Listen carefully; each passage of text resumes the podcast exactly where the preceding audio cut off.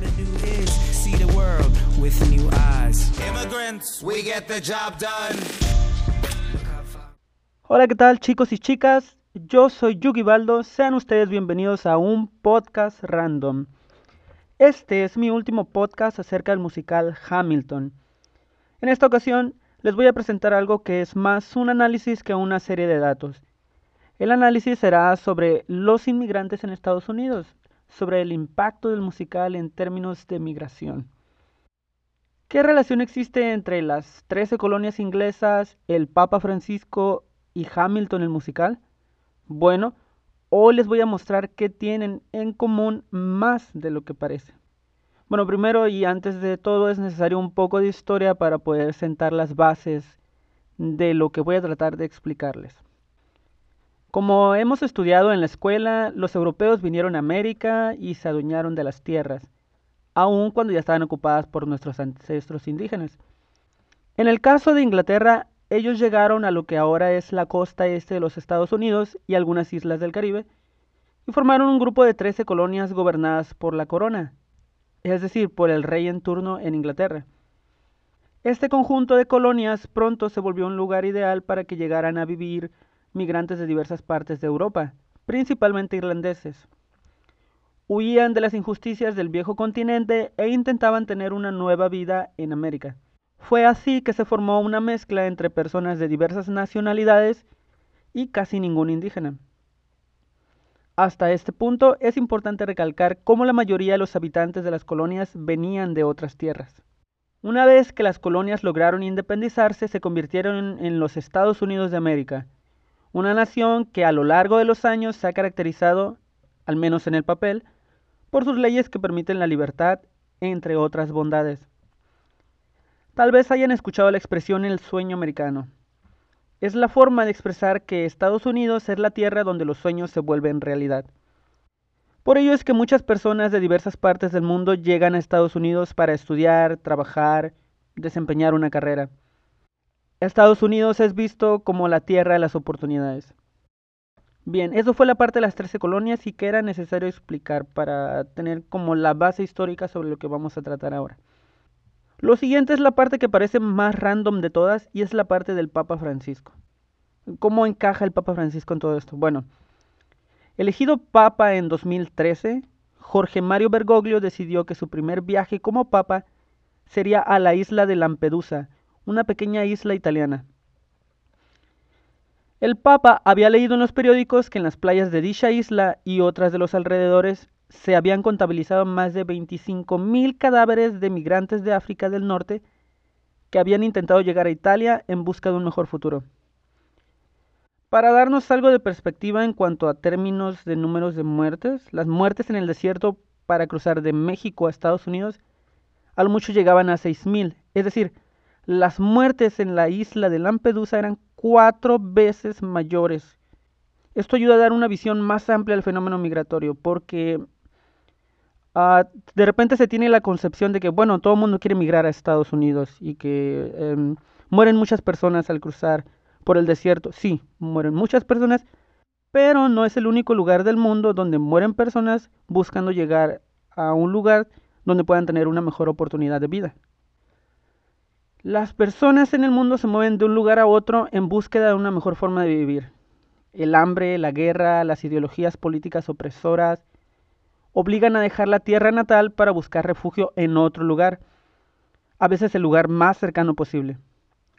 Para nosotros los mexicanos ese lugar es Estados Unidos, para los venezolanos ahora lo es Colombia y para las personas en el norte de África lo es cualquier país europeo en el Mediterráneo.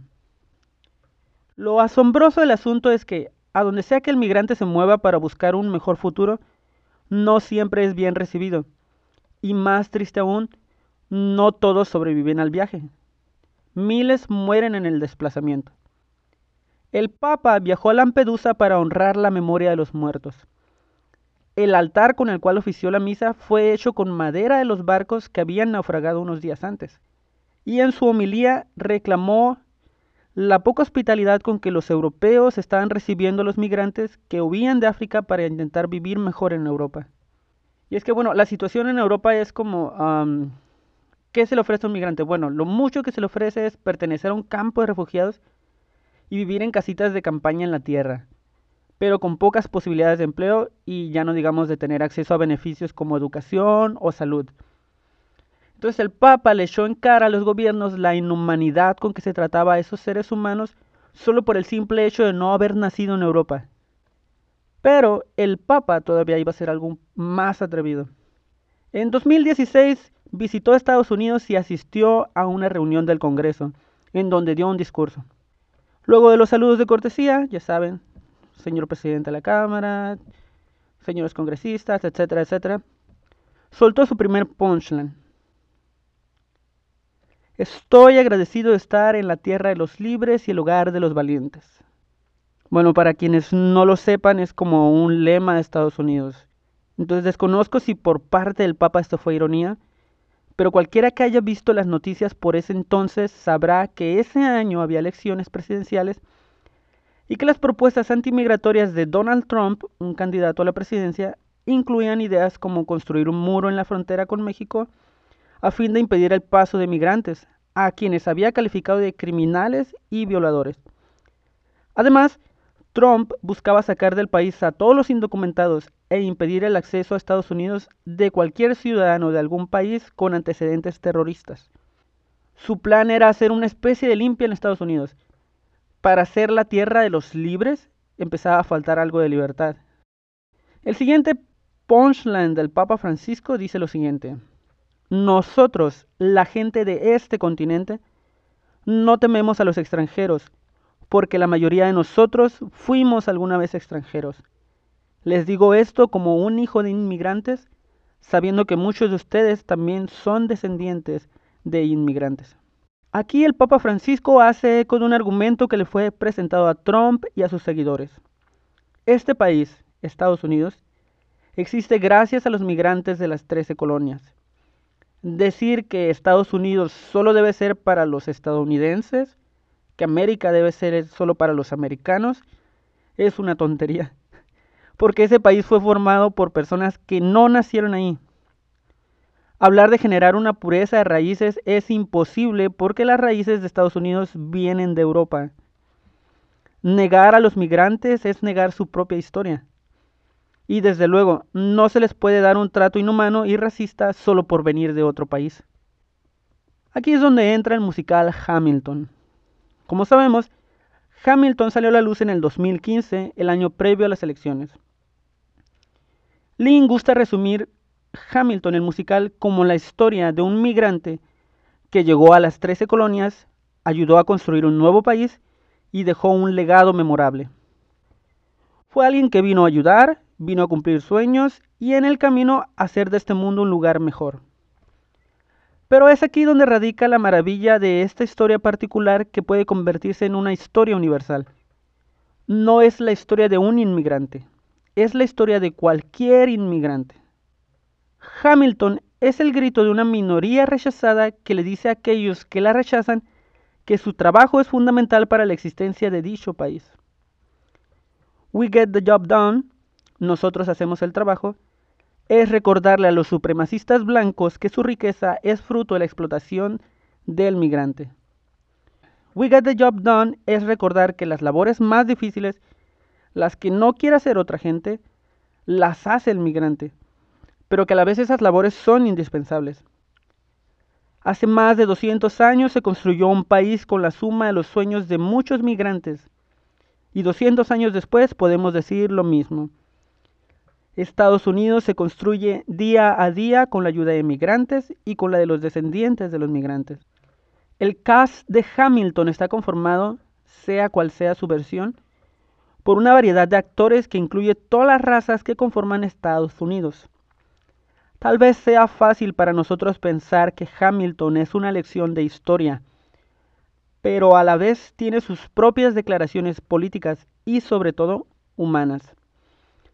A muchos supremacistas blancos no les hizo gracia ver que en el cast original de Hamilton los tres primeros presidentes de Estados Unidos fuesen representados por afroamericanos. Les pareció una burla. Hamilton cuenta una historia de nuestro tiempo, una historia muy actual. la historia de alguien que llega a una tierra nueva a trabajar duro por sus sueños. Es la historia de cualquier migrante actual en Estados Unidos. La canción del mixtape Immigrants expone la ardua lucha del migrante por cumplir sus metas en la tierra de la libertad. Y es una canción que narra luchas que existieron hace 200 años y que existen hoy.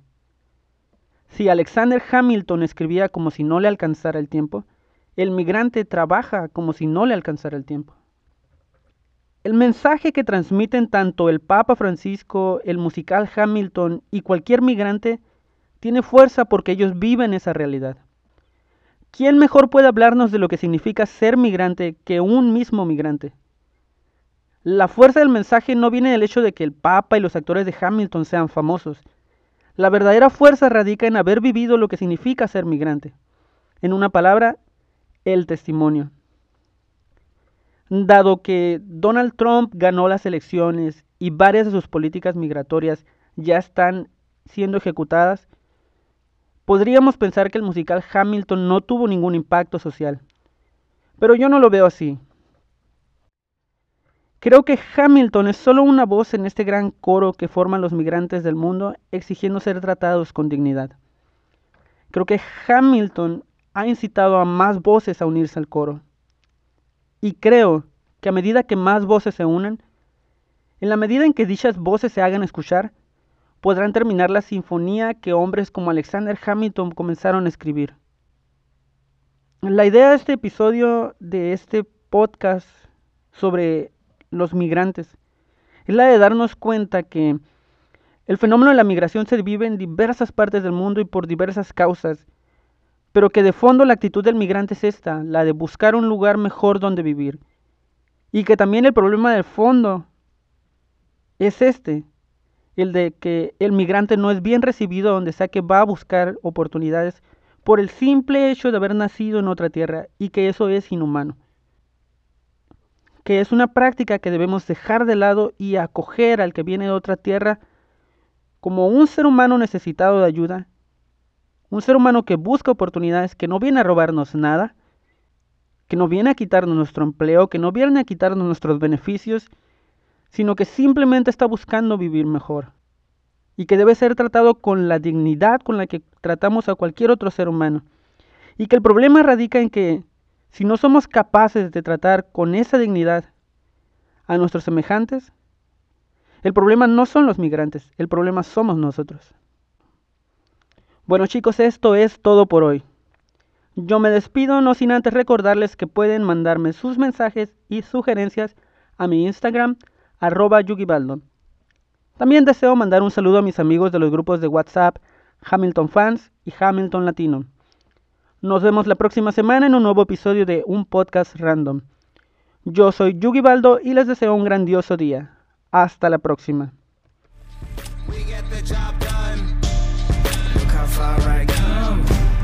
Look how far I